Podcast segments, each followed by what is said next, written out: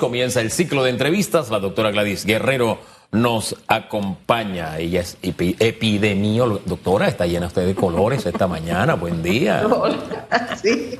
Se, se, pintó la pantalla de colores y ahora más con su sonrisa. Bienvenida. Hola, buenos días. ¿Cómo están? Muy bien. Oiga, la voz le quedó diferente después del COVID. Sí, claro, sí, definitivamente. ¿Ha pasado cuánto tiempo, doctora, desde que le dio COVID? O a un año estoy, bueno, un poquito menos de un año, sí, pero la voz sí me quedó como un poquito más gruesa. Sí. ¿Y qué otras, qué otras implicaciones le han quedado, sabe, esas secuelas que todavía están de estudio? Y creo que por ahí vamos a arrancar a ver si la gente agarra un poquito de respeto al COVID y deja de hacer tantas travesuras. Siento que, que eh, si bien es cierto, me he recuperado eh, eh, bastante bien eh, sin embargo, en ocasiones sí tengo esa sensación que te dicen las personas de este cansancio, este desgano, esta, esta fatiga que tengo, que no quiero hacer nada, eh, quiero quedarme en la casa pero yo no le hago caso y yo me pongo de pie y sigo adelante y con la actividad se me va pasando, pero definitivamente que sí te lo deja porque yo comparo lo que yo era antes de que me diera COVID con ahora. Y, y esta, no, esta no era una sintomatología que, que yo tenía. Eh, pero bueno, sí, la voz me ha quedado un poquito más, más gruesa, pero sin embargo, sí, ya la roquera se me fue pero sí es un llamado de atención a las personas, igual el estado de ánimo, en ocasiones, eh, sobre todo ahora que los casos han empezado a aumentar de nuevo y a pesar que tengo las vacunas y que puedo estar protegida, pero sin embargo puedo estar protegida de caso grave o de una defunción, pero no de que me pueda volver a dar. Y solo en pensar que me pueda volver a dar con lo que viví, eh, realmente no quiero y ahora que los casos están aumentando, vuelve este miedo, vuelve este temor, vuelve este recuerdo a no querer volver a pasarlo. Sabe, doctora, escucharlo es impactante porque es testimonio, y disculpe, estoy tomando notas para, para, para Telemetro Reporta, y no quiere que vuelva a pasar, ¿verdad? Bien, le decía, aunque es impactante escucharlo porque usted es sobreviviente de COVID, eh, le voy a ser franco, ayer a mí me impactó mucho más escucharlo de un sobreviviente joven de 24 años. Porque cuando usted a los 24 años, el cuerpo le dice, yo no me quiero levantar, yo no tengo ganas de hacer nada. Cuando usted a los 24 años dice, llega un momento en que no respiro bien, siento que el pecho se me aprieta, esto como consecuencia de la COVID, me dice, este es un asunto serio al que, sí, todos debemos prestarle atención, su caso, por ejemplo. Pero los jóvenes, mire, uno de estos jóvenes me decía, yo al principio pensaba que esto es algo que le daba a los viejos, hasta que me tocó a mí. Entonces, esas palabras creo que tienen que quedar grabadas en la conciencia de cada uno de los jóvenes de este país. Doctora, yo no sé qué, criterio tiene usted sobre este tema, porque son los casos que estamos viendo se están disparando. Definitivamente que el joven, por ser joven, Hugo, eh, siente que es invencible, que eh, puede contra todo, pero sin embargo, yo vi esos testimonios de ayer y qué mejor que un joven para que le hable a otro joven y le deje bien claro que el COVID, como te puede ir bien, porque ellos realmente por su historia evolucionaron bien, no necesitaron hospitalización ni nada, pero sin embargo es lo que quedó después y lo que ellos siguen viviendo, para que los jóvenes tomen en cuenta estas vivencias de estos muchachos y vean que ellos no están excepto de que les pueda dar y pueden ser parte de esto y que no es fácil, no es fácil vivirlo y te lo digo yo que pues ya no soy joven como ellos, pero que sí es como tú, los días, o sea, tú aprendes a vivir el día a día porque no sabes cómo amaneces hoy y hoy puedes amanecer muy bien, eufórico con este, pero al día siguiente ya no es lo mismo y es lo que están viviendo ellos. Eh, y es una ruleta rusa que ellos no se la deben de correr Ahora la mayor, un número importante de hospitalizaciones está en las personas de 40 a 59 años, pero se están enfermando igualmente jóvenes. Puede que evolucionen muy bien, pero ellos no pueden asumir que eso va a ser así y arriesgarse pudiendo evitarlo. O sea, ojalá los jóvenes de verdad tomaran conciencia Solamente ayer ver en las noticias las fiestas clandestinas que interrumpieron, donde había cualquier cantidad de personas sin mascarilla y sin nada, nos demuestra que el joven aún, o no todos, la mayoría sí, pero que muchos jóvenes aún no han tomado conciencia de que ellos se pueden ver afectados. Y mire, lo más peligroso en todo esto es que muchas veces ese joven quizás va a poder, quizás, porque conozco muchos jóvenes que también han muerto por COVID, jóvenes que no pasan de 35, 36 años, eh, que se les complicó porque... Sin ninguna enfermedad. Así es, sin, sin, sin fumar, sin fumar, sin presión alta, sin diabetes, porque al final este virus es es tan traicionero que a uno le da suave y al otro lo, lo estremece. Escuchaba al doctor Ortega hablar, doctora, acerca de una nueva cepa. O sea, y me quedé con la duda la semana pasada, hasta este momento, ¿cuántas cepas hay identificadas de COVID? Y esta nueva cepa, eh, en realidad, ya la tenemos en Panamá. ¿Cuán peligrosa puede ser? porque yo sí creo conveniente hablar de esto para que la gente tome respeto, no miedo, sino el respeto a esta enfermedad. Sí, bueno, en realidad eh, la Organización Mundial de la Salud las ha dividido, Susan, en variantes de preocupación y de interés. Eh, se está sobre las de preocupación porque son las que de una u otra manera sí están produciendo casos, eh, de una u otra manera han ido desplazando a, el virus es el mismo, pero tal vez a este que era el original, estas mutaciones lo han ido modificando y ojalá fuera para irlo debilitando, pero pareciera que no. Y tal vez la que él hablaba más es la última que es de preocupación y que se ha incluido, que es la que se encontró en India, se ha pedido que no se hable de los países para no estigmatizar, que es la que se le dice la variante Delta y que pues ya se ha demostrado que es altamente transmisible. Todavía no se puede hablar mucho de la virulencia que pueda tener en cuanto a producir casos tan graves, pero sí que es altamente este, transmisible con la alta probabilidad de producir muchos casos si entra en contacto con personas a las que no le ha dado, incluso a, que a las que le ha dado. O sea, las reinfecciones en Panamá no se han podido hasta la fecha demostrar que hayan sido muchas, pero sin embargo sí existe, sí está descrito.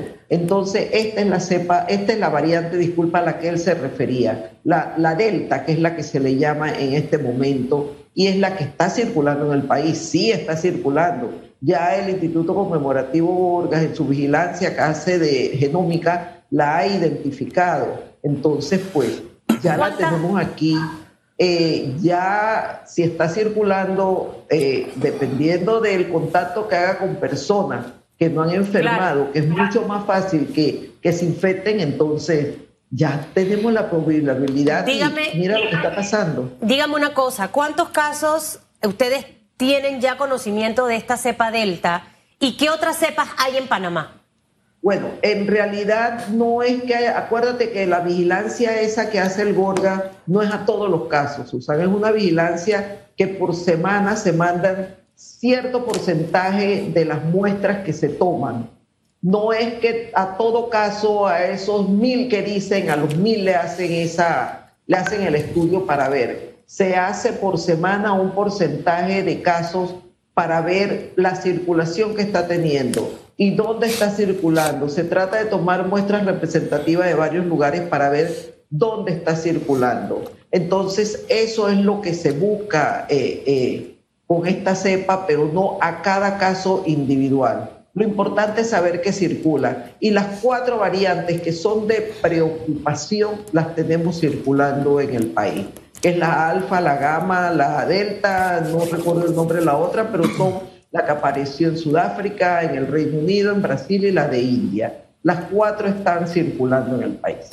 Em, doctora, quiero aprovechar que usted es epidemióloga y mm, ayude a mi sentido común, porque cuando vino la segunda ola fue una ola impactante. Sentimos el golpe inmediatamente, esa curva vemos como se dispara hacia arriba, ¿no? Y esta tercera ola yo noto que va Sí, va, aumentando, pero va lentamente.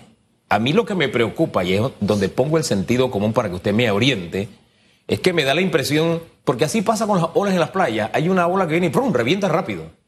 Pero cuando la ola viene lenta, llega, cubre la playa y se retira lentamente. Y ahí es donde viene el tema y la pregunta. Esta tercera ola, ¿qué podemos esperar por las características que está demostrando? Que venga lentamente, nos impacte al final y se retire lentamente también. ¿Ese es el comportamiento? Mira, eh, ojalá eso sea lo que pase, Hugo. De repente, eh, ¿qué está sucediendo en este momento? Eh, no ha encontrado o no se ha hecho contacto con, pues, porque yo creo que es la minoría de las personas las que de una u otra manera no están cumpliendo con las medidas. Eh, igualmente tenemos un número importante de personas que ya enfermaron y no es que no puedan enfermarse, pero ya tienen anticuerpos que los puedan proteger. Igualmente tenemos un número importante, sobre todo las personas de 60 años y más, y otros grupos que ya han sido vacunados, que de una u otra forma el riesgo es menor, no es que no, no lo haya, pero es menor.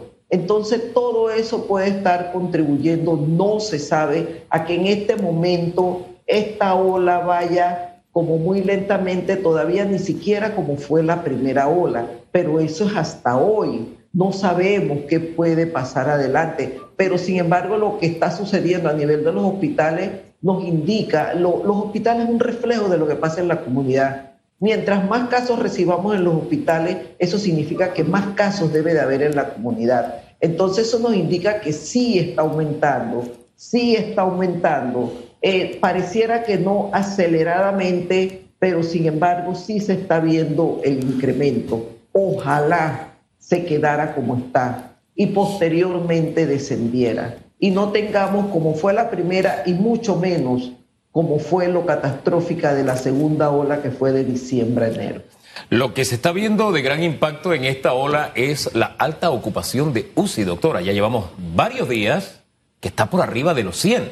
Si hacemos memoria, hace algunas semanas, cuatro, diez semanas, estábamos abajo de los 40, 50, por ahí andábamos. Se han duplicado.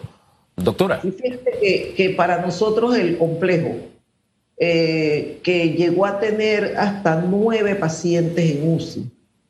Al día de ayer tenía 30 pacientes en UCI. El complejo llegó a tener 10, 12 pacientes en sala. Al día de ayer tenía 44 pacientes. La ciudad de la salud ya tiene más de 60 pacientes hospitalizados, entre unidades de cuidados respiratorios especiales, algunos en UCI, en sala. Entonces, ese es nuestro termómetro para decir lo que está sucediendo a nivel comunitario no por el momento pareciera que nos está haciendo el llamado a ojo, ojo que hay más contacto, ojo que hay más transmisión. Eh, entonces, el cumplimiento de las medidas va a ser la diferencia. Aquí lo único que va a lograr controlar el virus es cortar la transmisión. Y la transmisión no, solamente, no se va a cortar únicamente con la vacuna, la vacuna es uno de los complementos de las medidas de prevención. Necesitamos seguir cumpliendo con las medidas de bioseguridad para nosotros poder interrumpir esta cadena de transmisión. El virus no encuentra a quién contagiar, pues se van disipando los casos. ¿Qué tan lejos, qué tan cerca podemos estar de un confinamiento con esta tercera ola? Bueno, eh, no quisiera ni siquiera pensar, yo creo que el país no, no, no lo aguantaría. Todavía la recuperación económica está a no sé a cuánto de poder ser lo que era antes. Todavía hay muchas personas que siguen sin poder haber iniciado nuevamente su trabajo. Todavía hay cualquier cantidad de personas que no tienen trabajo. Eh, volver a cerrar que no sabemos, eso va a depender de lo que pase, porque si bien es cierto, la parte económica es importante, pero la salud también lo es, y yo me imagino que a quienes le corresponde en un momento dado tomar la decisión de tomar medidas más restrictivas, privará la salud sobre la economía. Pero por el momento como estamos, aquí lo que vale es que las personas cumplan con las medidas de seguridad. Yo te aseguro que si al día de hoy todos los que vivimos en este país decidimos hacer lo que nos corresponde hacer, nosotros no tenemos que hacer ningún otro cambio porque el virus no va a encontrar a quien infectar. Doctora, la economía no lo aguantaría, es una realidad.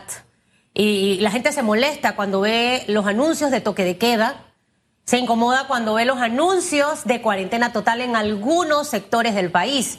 Y creo que nadie quiere ir a eso. ¿Qué es lo que hay que hacer? Cuidarse. ¿Qué es lo que hemos visto en los países alrededor? También para ilustrar un poco a las personas esta mañana. Israel celebraba hace un par de semanas atrás eh, el no uso de la mascarilla y han tenido que regresar a utilizar la mascarilla. En Europa también hemos visto algunos casos. Y obviamente vemos en redes sociales experiencias de panameños que van a otros países y dicen, mira, aquí no se usa la mascarilla, pero en muchos de estos países se ha tenido que echar para atrás. O sea, ¿cómo ha sido ese comportamiento COVID en la región? Recuerda que, bueno, si me hablas de la región y me hablas de, Centroamérica, recuerda que Costa Rica todavía está en un momento que, que ellos tuvieron una crisis sanitaria donde su capacidad hospitalaria se vio al máximo eh, donde nosotros como país los apoyamos con un hospital campaña para que ellos pudieran dar respuesta a todos estos pacientes que requerían atención a nivel de, hospital. Eh, entonces no es diferente. Tal vez Costa Rica lo que sí no tenía en ese momento eran medidas de una u otra manera tan restrictivas como teníamos nosotros. Ellos eh, nunca llegaron a hacer de la mascarilla de uso obligatorio para la población hasta ese momento. Incluso con el cierre de los comercios, las cuarentenas, ellos empezaron cuando fueron muy golpeados a tomar otro tipo de medidas para el control de la circulación del virus a nivel comunitario. Eh, yo considero que nosotros como país eh, hemos, hemos, ido, hemos tratado de ir no esperando que, como dice, que nos llegue eh, el agua al cuello para tomar medidas, sino hemos tratado de ir un poco por delante. Claro, son medidas antipopulares, a nadie le gusta, pero sin embargo eh, hay que pensar es en qué daño puede producir. Así es. El no hacerlo. Entonces, la, la, idea de las medidas es mitigar ese daño. Es mitigar el daño para, porque la salud de la población priva, priva y creo que en cualquier parte del mundo va a privar siempre. Es así. Doctora, Qué gusto tenerla. A mí me encanta verla, se lo digo aquí entre nosotros. Entre, me encanta verla en las mañanas. De verdad que sí, ese peinado, la forma en que se viste ahora, ¿Qué pasó? ¿Por qué me mira así? ¿Por qué? ¿Se siente celo? Tranquila. por favor. No, jamás. Se le notó. No, ¿ah? no, no, no, no, Es que usted no se confíe de lo que a veces él dice, ¿o yo? Ah, bueno. Ajá, no se confíe, doctora. Mi corazón está aquí en la mano, doctora. Gracias. Que tenga Muchas buen día. gracias. Doctora, ojalá que la voz le regrese a lo de antes. No, a mí me encanta así. Hasta así me encanta, de verdad.